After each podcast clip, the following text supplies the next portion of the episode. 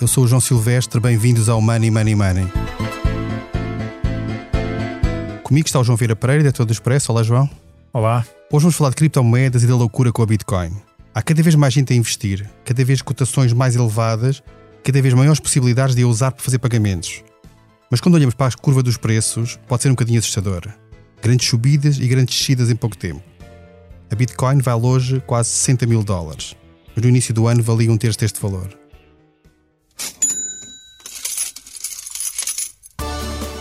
Money Money Money tem o patrocínio do BPI, eleito o Banco do Ano 2020 em Portugal pela revista The Banker do Grupo Financial Times. Banco BPI, Grupo CaixaBank. Este prémio é da exclusiva responsabilidade da entidade que o atribuiu. João, como é que tens visto esta loucura com o Bitcoin, com, este, com esta cotação, subidas e descidas, e no, isto a par de outros acontecimentos nos mercados financeiros também algo, algo surpreendentes, como aquele caso da, da GameStop? João, é, eu olho com grande preocupação, mas eh, antes disso, deixa-me só dizer uma coisa que eu acho que é eh, absolutamente crucial para todas as pessoas que olham para estes fenómenos, que é qual é o perfil de risco de cada pessoa. Uh, e cada, cada pessoa tem o seu perfil de risco. Eu sou uma pessoa que normalmente é detesta risco. Portanto, eu tudo o que seja investimento em, em detesta risco é em termos de bolsa, dizendo assim, tudo que é este tipo de investimentos eu não, não lido bem com Portanto, essa nunca pessoa. usaste Bitcoin. Portanto, eu, eu, quer dizer, eu, eu lembro-me de ter comprado uma vez na vida ações uh, e foi numa privatização. Nunca, e, e, fica, e acho que fiquei extremamente contente no dia em que as vendi, não porque ganhei dinheiro, mas porque já não as tinha, já não tinha de me preocupar com elas. E portanto, nunca investi em bitcoins, acho que nunca vou investir, investir em bitcoins, e, e eu percebo que seja muito atraente estar a investir em algo que nós olhamos e dizemos, bem, uh, em poucos meses triplicou de valor ou duplicou de valor, ou etc. A verdade é que se nós soubéssemos todos que ia duplicar ou triplicar de valor, quer dizer, não havia segredo nenhum. A questão é saber exatamente. Provavelmente tinha quadruplicado, até mais do que isso. Exato. A, a minha questão é. A, a, minha questão é saber, é, é fácil acertar no, no Euro Milhões depois de sair a chave, o problema é acertar antes. Um, e, e, e, quem investe nestes tipos de produtos tem de estar preparado para, por um lado, ganhar muito dinheiro, mas também para perder muito dinheiro. Um, e, e portanto, esse é o primeiro ponto. Segundo ponto, eu não, além de eu ser bastante avesso ao risco, um, eu tenho outro ponto que é eu não gosto de investir em nada que não perceba. E eu sinceramente não consigo perceber as bitcoins. E eu acho que é, eu acho que é geral, ou seja, no, no sentido, mesmo as pessoas que dizem, eh, as pessoas que não tratam, das, que não acompanham estes assuntos normalmente, dizem que percebem o que, é que são as bitcoins, eu acho que não percebem. Acho, acho que é, é, é, é uma, é, é uma coisa extremamente complicada de, de explicar. Um, uh, eh, e, e, eu acho que é, eu não percebo, eu não, eu não consigo perceber uh, tal uh, da mesma forma que não consigo perceber fenómenos como existe agora dos NFTs, não, que, que, é exatamente é semelhante, é, é semelhante o sistema é o mesmo. O sistema parte, parte do blockchain e portanto é, é, é exatamente o mesmo. São fenómenos que eu não consigo compreender, como é que de repente estas coisas aparecem. Eu consigo perceber quem investe em ouro, porque ele existe fisicamente, consigo perceber quem investe na ação de uma empresa, porque ela, a empresa existe fisicamente. Agora, uh, investir em algo que está apenas no éter e que não tem nenhuma uh, expressão uh, física, para mim, se calhar eu sou de uma geração diferente, faz-me muita confusão. Presumo que se dá para outras pessoas não façam. Portanto, eu, em princípio, não, não, não, não invisto em bitcoins, não, acho que nunca vou investir, um, e, mas se calhar o, o, o problema é meu. Uh, agora, estes fenómenos são normais, e quando nós olhamos para, quer dizer, que é o crescimento das bitcoins, que é o crescimento, nós olhamos para, para valores de, de, coisas que muitas vezes nós vemos que só podem estar desajustados da realidade, mas que apesar de estarem desajustados da realidade, nós percebemos que, ele, que, que existem momentos em que possam atingir. Uh, uh, valores considerados exorbitantes. Mas tu achas que isso tem mais a ver com uma mudança de facto do, do comportamento das pessoas e uma maior uh, apetência por, esta, por estas novidades, por estas tecnologias? Ou tem mais a ver com aquilo que é a conjuntura do facto de haver uma taxa de juros tão baixa que as pessoas procuram alternativas mais, mais rentáveis? As duas são coincidentes. Uh, um, a verdade é que não, com o dinheiro tão barato como está, uh, procura-se alternativas. É normal que as pessoas procurem alternativas. Uh, e se nós olharmos friamente para aquilo que são os investimentos em mercados financeiros, eu não estou bem a dizer que o Bitcoin seja um investimento em mercados financeiros, mas olhamos friamente para, para o investimento em mercados financeiros, em médio, a, a, a longo prazo, é mais rentável investir em mercados financeiros do que investir naquilo que nós consideramos super seguro, que é investir em imobiliário hoje em dia, por exemplo. Mas mesmo assim temos de estar preparados para, para aquelas oscilações longo prazo de valor. pode ser muito longo. Pode não? ser muito longo, é verdade. Mas pronto. eh, agora, a há depois aqui um fenómeno, é a moda, não é? As bitcoins entraram em moda, isto tudo entrou em moda, aliado a um, àquilo que nós observamos à nossa volta, que é uma digitalização do mundo de uma forma absolutamente eh, brutal e muito mais rápida do que aquilo que poderíamos ter, pensar, levou-nos a tomar esta, consciência de que o dinheiro físico um dia vai desaparecer e podem surgir alternativas e que essas alternativas já, eh, por acaso até já existem eh, e, e já foram inventadas e chamam-se bitcoins. Quer dizer, não só, mas também. Um, e, e, esse, e esse é que é eh, o, aquilo que faz agora a, a grande diferença. Porque quando nós olhamos, e nós já temos falado muito sobre isto, João, quando nós olhamos para aquilo que são os pagamentos hoje em dia, é absolutamente inacreditável a evolução que houve num ano. Quer dizer, eu hoje saio de casa, hoje, tal, tal como há um ano atrás, antes de, no quando eu digo um ano, atra- eh, há um ano, da eu estou a pandemia. falar do, do- da pré-pandemia, até um ano e pouco. Quando eu falo sobre isso, quer dizer, já era possível eu sair de casa só com o meu telemóvel e não ter cartão e dinheiro e fazer a minha vida só com o telemóvel. Mas ninguém, ou muito pouca gente o fazia. E de repente passa um ano e é normalíssimo sair de casa só com o telemóvel. Aquela coisa de esqueci-me da carteira, vou ter de voltar para trás, já não, Já já não não, existe. já não existe. é? Esqueci do telemóvel, talvez. não é? Exato. Porque já não, já não preciso, não é? Eh, E isso é que muda radicalmente. E é esta percepção de que as coisas mudaram uma velocidade que nós já achávamos que ia ser rápida, mas que foi vertiginosa, que nos levou, se calhar, a olhar para este tipo de fenómenos à escala global de uma maneira diferente e depois a estes, a estes crescimentos exorbitantes. Mas eu continuo a achar que mais vale apostar, por exemplo, ao confiar na velha economia e apostar nas, por exemplo, na- nas farmacêuticas como, como investimento propriamente na Bitcoin, mas isso sou eu que não invisto, não é? A dizer. Bem, e quem está por dentro desta realidade dos pagamentos digitais, de- das criptomoedas, é o nosso convidado de hoje, que é Sebastião Lancastre, CEO da, da FinTech EasyPay e que tem acompanhado há muitos anos, trabalha nestas áreas dos pagamentos e da- das tecnologias. Eh, Olá, bem-vindo ao Money Money Money. Bom dia, bem-vindo. Obrigado pela convite.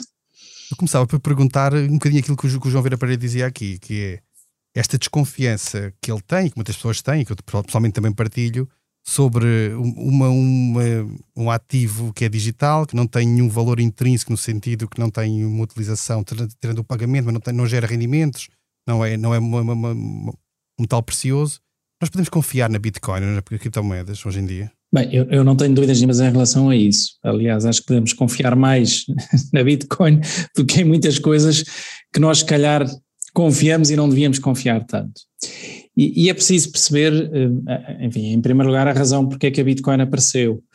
Eh, E a Bitcoin aparece como resposta à crise do subprime, ou seja, naquele momento eh, em que eh, todos nós tomamos consciência de que os reguladores eh, que deviam regular não regulavam, os bancos que deviam se portar bem não se portavam, eh, e os consumidores que também deveriam ter consciência daquilo que estavam a comprar também não tinham. Pronto, e portanto foi hum, um conjunto de, eh, de situações que criaram a tempestade perfeita e que levaram o sistema financeiro ao colapso. E nessa altura houve um conjunto de pessoas, se calhar, ou só uma, até à data ninguém sabe bem Quem foi o eh, se o criador? é? Satoshi, exatamente, se o Satoshi Nakamoto era uma pessoa ou um conjunto de pessoas, eu acredito mais num conjunto de pessoas pela beleza eh, com que tudo isto foi feito. E, eu tenho que fazer aqui, enfim, um, apenas um apontamento, dizer que sou engenheiro de sistemas e, portanto, claro que para mim é mais fácil eh, de compreender do que para o João hum, tudo aquilo que está por trás e, portanto, ter até mais confiança eh, na, na Bitcoin e, e- no sistema.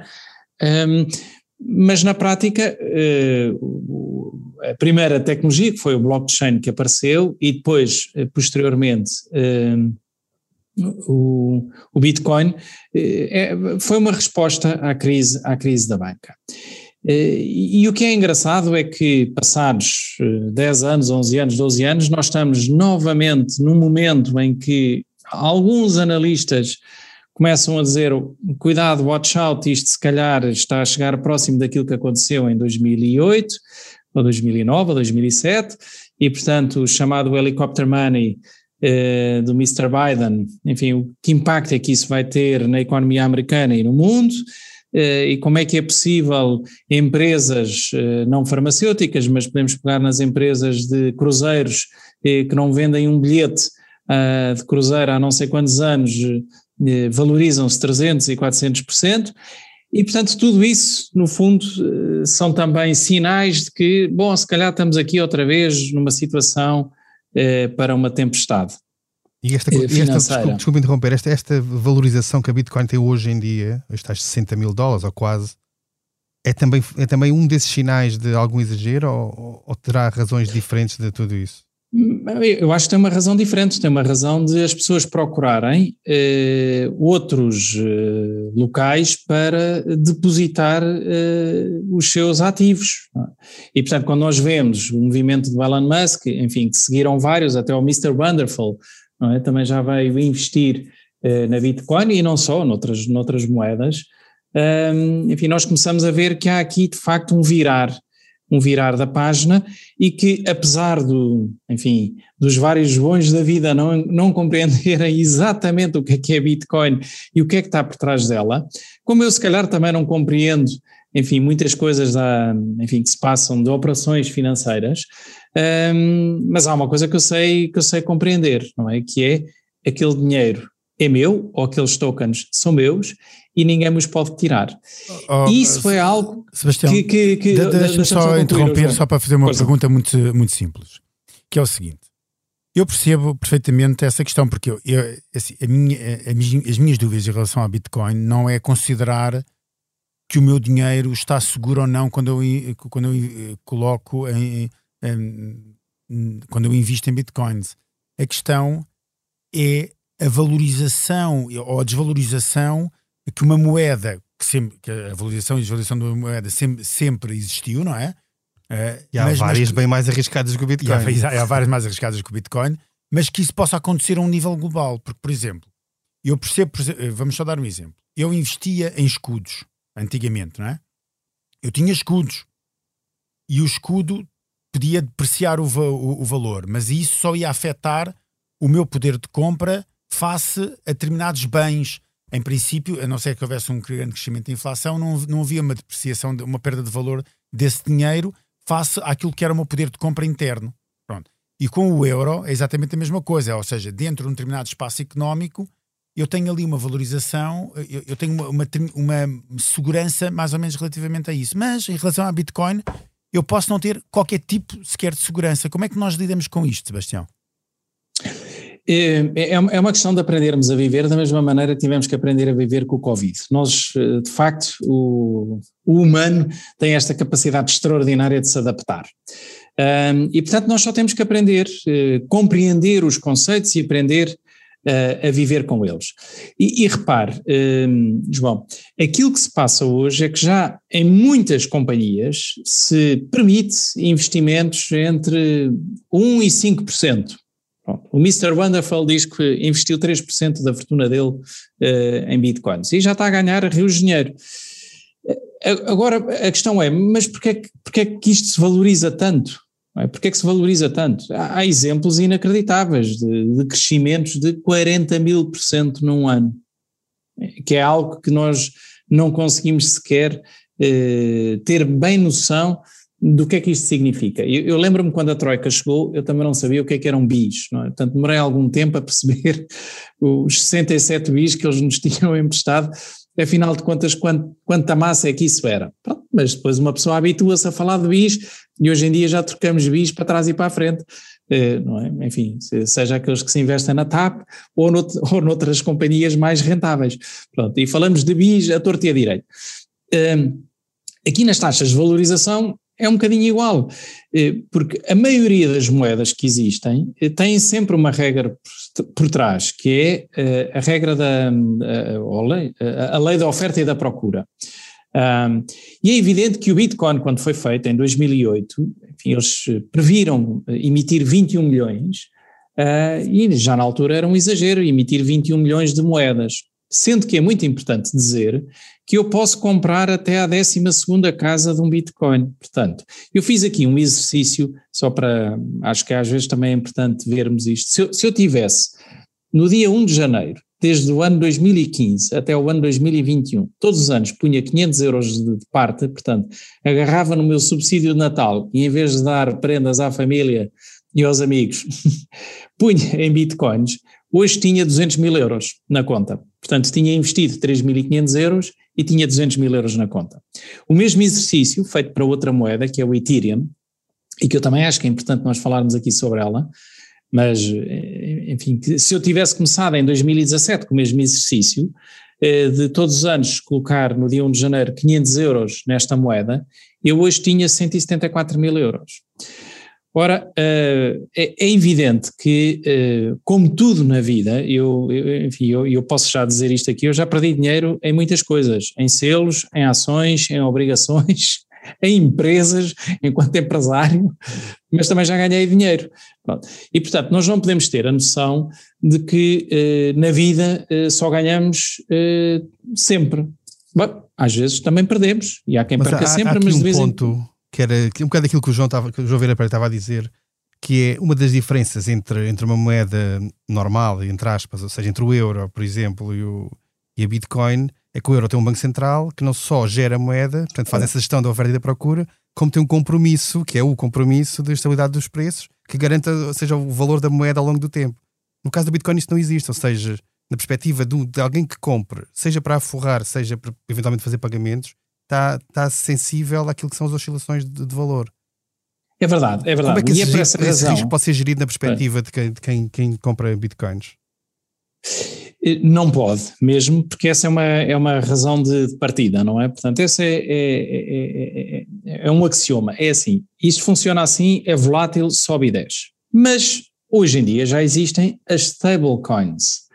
Uh, portanto, já existem moedas que fizeram a paridade ao dólar e ao euro e ao yen, uh, e onde eu me posso refugiar e deixar lá enfim, o, o, dinheiro todo que eu ganhei eh, nas bitcoins. Portanto, imaginem, naquele exemplo que eu estava a dar há bocadinho, naqueles 200 mil euros que eu poderia ter aforrado, eu dizia assim, pronto, eu agora, eu já não aguento mais esta subida e esta descida, eu vou transformar isto aqui numa stablecoin, uh, uh, e, e, pronto, e ficam lá 200 mil euros ou 200 mil dólares, é um bocado indiferente aqui agora a moeda que eu tenho por trás, e pronto, e, e passam a ser as minhas economias. Ora, o beauty disto é que ninguém pode tirar este dinheiro. Este dinheiro é meu. Não há governo central. Primeiro, eles não sabem o que é que eu tenho. Uh, e depois não há governo central que consiga chegar aqui e dizer, uh, enfim, como fizeram no Chipre, ops, tens 500 mil euros na conta, então a partir de hoje passas a ter só 100 mil. Pronto. E portanto, nós às vezes tendemos a dizer, não, mas o, o Banco Central é um banco que eu posso confiar. Uh, será? Uh, enfim, nós já tivemos exemplos na Europa, aqui bem perto de nós, onde, enfim, se calhar não era assim tão bom confiar no Banco Central. Portanto, eu não, eu não digo que isto seja única e exclusivamente o modus vivendo, embora conheça pessoas que o fizeram, há youtubers, enfim, que num ano ganharam 10 milhões de euros, e portanto isto de alguma maneira, uh, pelo menos deve nos inquietar a ponto de ir estudar o que é que se pode fazer com, esta, com, com estas moedas e com esta tecnologia, um, enfim, por oposição a ter o dinheiro parado numa conta de depósitos à ordem que nós sabemos que tem uma garantia de 100 mil euros por, eh, por banco e por conta, uh, e que também sabemos que todos os dias se desvaloriza, porque, enfim, ainda que a inflação seja próxima de zero, há aqui um custo de oportunidade de eu não estar a utilizar aquele dinheiro. E como é, como é que, do ponto de vista de. Ou melhor, você acha que do ponto de vista da regulação falta aqui alguma coisa que proteja as pessoas menos preparadas para lidar com este tipo de ativos? Pois, eh, eh, para as pessoas menos preparadas, claro que sim, é? claro que sim. Eh, mas, ó João, também eu já assisti a muitos casos na vida de pessoas a tentarem vender o Marquês de Pombal e há pessoas que compram, é? pronto. E, portanto, isso existirá sempre. Pessoa, ainda, enfim, hoje, hoje nós vemos o chamado phishing, não é? Pessoas, aliás, houve um phishing muito muito, muito engraçado. Não é que o phishing tenha graça, mas enquanto estivemos todos confinados, eh, todos nós recebemos mensagens a dizer a sua encomenda está na alfândega, pague 2,5€ para ir desalfandegar. Quer dizer, uma ideia de que, como está toda a gente a receber encomendas, enfim, eles disparam aquelas mensagens, alguém há de cair. Pronto. E, portanto, isso passa pela, uh, pela literacia financeira. Portanto, Mas devia haver mais regulação por, também, ou não? Eu não diria tanto na regulação, mas mais eh, no insistir eh, e, e, no, nos vários reguladores ajudarem as pessoas a compreenderem estes fenómenos, eh, porque acho que hoje em dia somos todos já demasiado espertos e nós conseguimos perceber as coisas e ter a atitude que o João Vieira Pereira tem, dizer assim, bitcoins jamais, não sei se é bem assim. Não, não, não, o que eu disse, Sebastião, o que eu disse foi eu investimento já me é, ou seja, também não invisto em ações. são, hum. são coisas que eu percebo. Quer dizer, há okay. pessoas que são, que são, são que têm essa capacidade. Eu, eu tenho. Eu sou daquelas pessoas Pronto. muito terra a terra. Eu pegar em algo para investir numa coisa que está ali assim e que eu não, não tenho nenhum poder e controle sobre isso, para mim causa-me alguma ansiedade. Claro, claro, claro. Mas eu, Sebastião, aproveitava para lhe perguntar aqui uma, uma, uma pergunta que já fiz mais ou menos semelhante ao João Vera Pereira, que é é possível perceber nesta, nesta subida, nesta maior, maior procura de bitcoins neste último ano, qual é a parte que tem a ver com de facto uma mudança de comportamento das pessoas em relação a estes ativos e qual é a parte que tem a ver com a pandemia e este, este ambiente de taxas urbais, procura de maior rentabilidade, etc. É possível perceber o que é que veio para ficar e o que é que é conjuntural? Eu, sim, eu, eu, eu, diria que é possível ver que enfim, no caso das bitcoins, e, e, e, não é só bitcoins, porque há aqui um novo conceito que está a aparecer que se chama DeFi, que é os um, eh, Decentralized Finance, portanto, que são todos os produtos que vão aparecer novos, que vão permitir que as empresas tenham acesso a, a, a coisas interessantíssimas, como eu, por exemplo, poder um, distribuir a minha dívida ou vender a minha dívida sem ser através dos canais tradicionais, Banco Central, bancos comerciais e banca de investimento. sendo que quem compra a minha dívida, enfim, não só eu posso vender a qualquer parte do mundo, portanto, qualquer cidadão do mundo pode comprar a dívida da minha empresa, como tem uma certa liquidez, coisa que uma obrigação, eh, que é aquilo que as empresas utilizam tipicamente para fazer isso, eh, não permite. Portanto, fica só restringido a uma, a uma determinada zona geográfica e às vezes sem a capacidade da liquidez que nós queremos. E, portanto, eu não tenho dúvidas nenhumas que tudo aquilo que se está a fazer, quer nos blockchains, quer nas moedas criptográficas, seja uh, o Bitcoin, o Ethereum, a Cardano, enfim, há dezenas delas, o Litecoin, uh, Sushi, depois há moedas com nomes apetitosíssimos, um, tudo isso veio para ficar.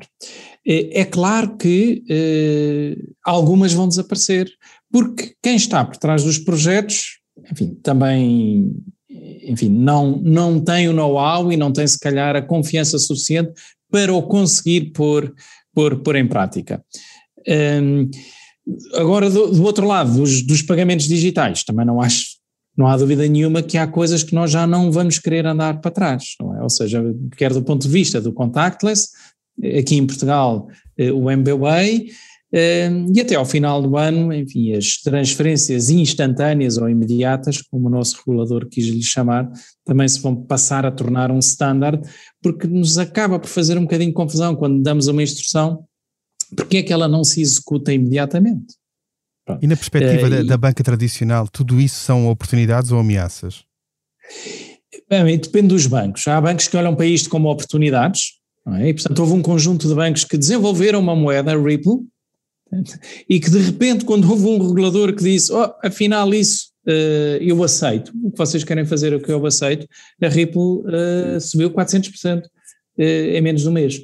Pronto, portanto, há bancos que olham para isto como uma oportunidade, há bancos que têm mais dificuldade, ou pela história deles, ou enfim, porque os CEOs eh, têm mais dificuldade, têm se calhar um bocadinho mais de idade e, portanto, um bocadinho mais de dificuldade em compreender tudo isto eh, e eu digo-vos, eu passo-vos muitas horas eh, por semana a ouvir e de vez em quando ainda sou surpreendido com coisas que, enfim, eh, que nem sabia que eram possíveis, como os, os non-tangible funds, não é?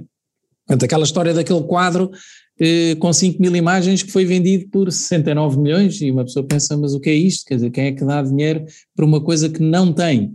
Bom, há sempre alguém.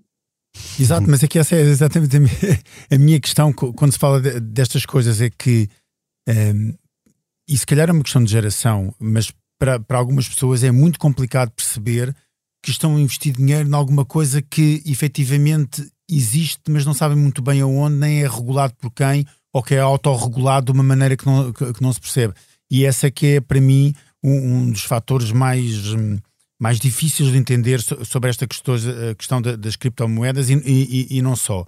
Mas, Sebastião, eu queria só aproveitar também para falar um, aqui uh, sobre um ponto um pouco de, diferente relativamente ao que falámos até agora. Nós assistimos uh, uh, nos último, no último ano, eu falei disso no início, a esta absolutamente digitalização forçada do mundo, e nós já tínhamos falado em termos também sobre esta questão, mas a verdade é que os meios de pagamento, aquilo que nós achávamos que, era, que ia acontecer, já aconteceu. Ou seja, aquilo que projetávamos que acontecia em dois ou três ou quatro ou cinco anos, aconteceu em poucos meses. Uh, nós estamos condenados a ver, por exemplo, o dinheiro físico desaparecer muito mais rápido do que aquilo que alguma vez podíamos pensar? E condenados, condenados é uma, se calhar, oh, oh, não, é, é, é, inevitável. É inevitável, eu não queria que fosse uma coisa negativa, não é? é. É. Oh, João, não tenha, não tenha a menor dúvida sobre isso. Acho que, enfim, aquilo que vai acontecer ao dinheiro foi aquilo que aconteceu ao cheque. Uh, enfim, não sei quando é que foi a última vez que o João passou o cheque, eu foi quando comprei a casa eh, porque o banco me obrigou a ir levantar um cheque, um cheque bancário e andar aqui com cheques, mas, enfim, foi a última vez que eu passei um cheque.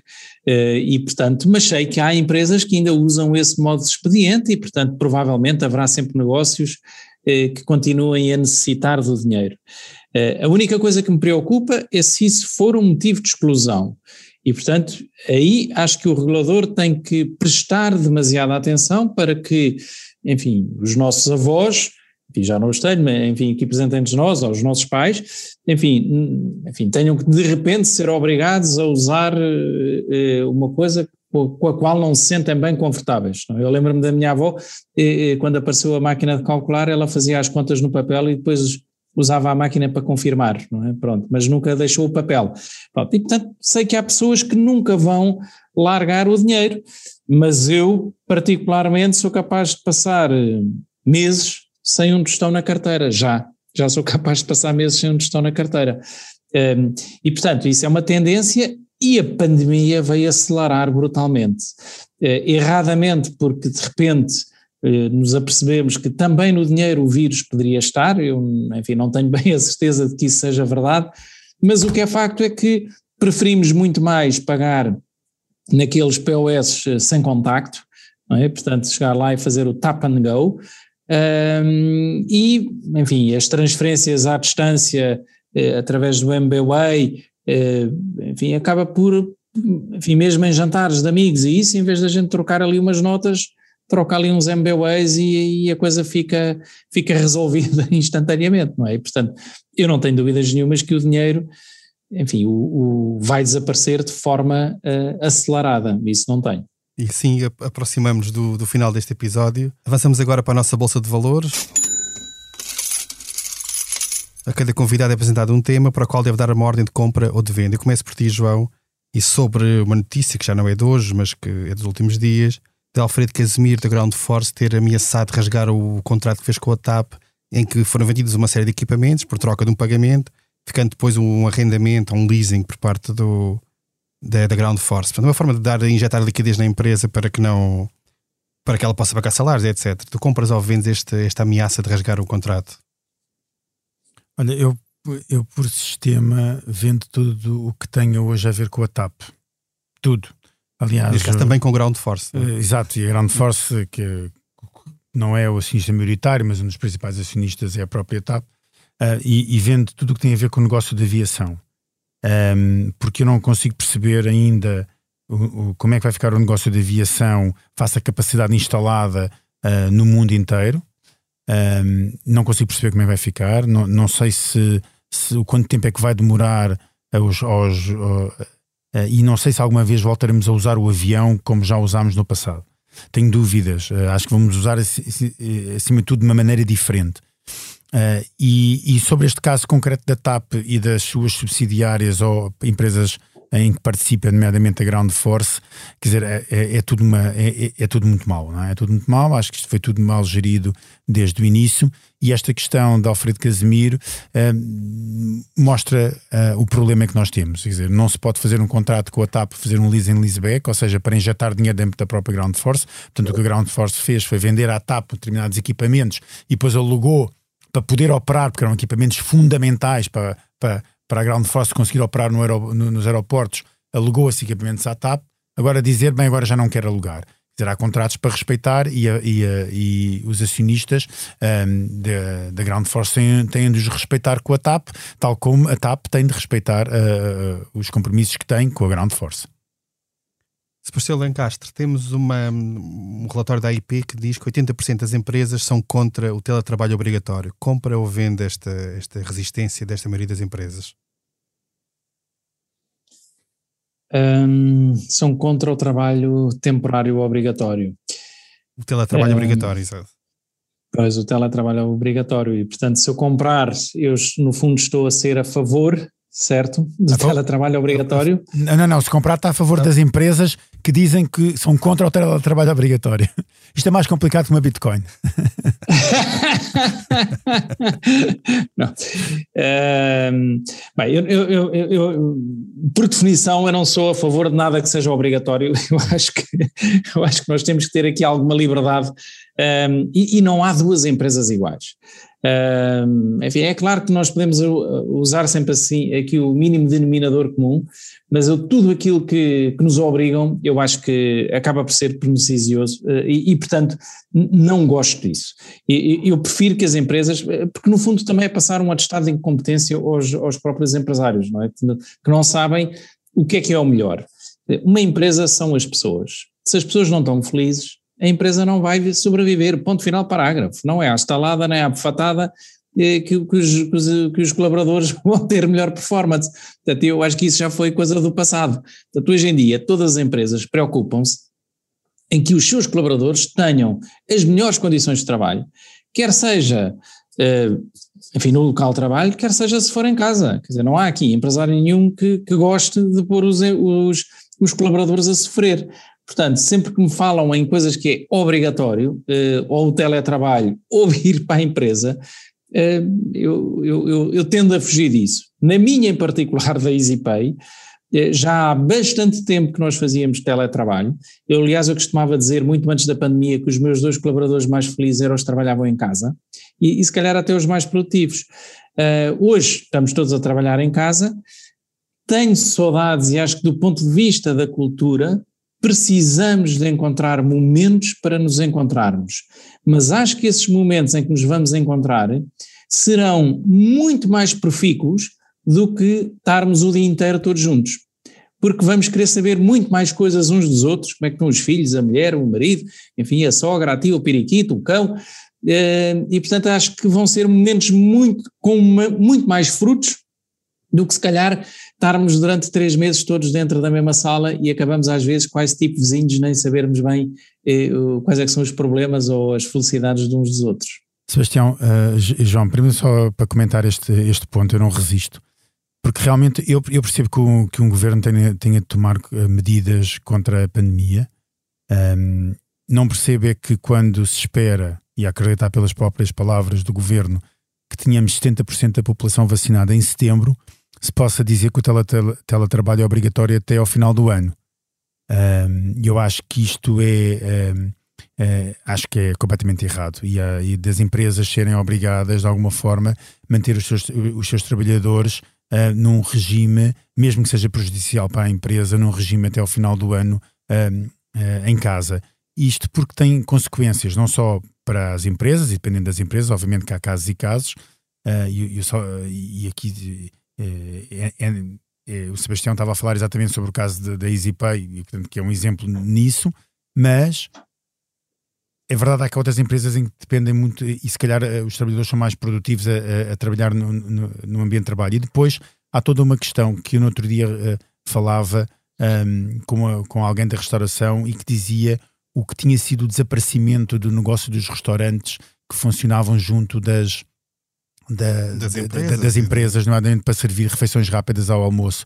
E isso, isso é tudo uh, uh, economia que desaparece e às vezes as decisões assim tomadas em secretaria de que, ok, tudo bem, teletrabalho até ao final do ano obrigatório, logo se vê, uh, pode não correr, pode, ou pode ter consequências negativas. Aí foi o 68 episódio de Money Money Money. A edição esteve a cargo de João Luís Amorim. Não se esqueça, envie-nos questões e sugestões de temas para o e-mail economia.express.empresa.pt. Até lá, tome muito bem conta da sua carteira. Money Money Money tem o patrocínio do BPI, eleito o Banco do Ano 2020 em Portugal pela revista The Banker do grupo Financial Times. Banco BPI, Grupo CaixaBank. Este prémio é da exclusiva responsabilidade da entidade que o atribuiu.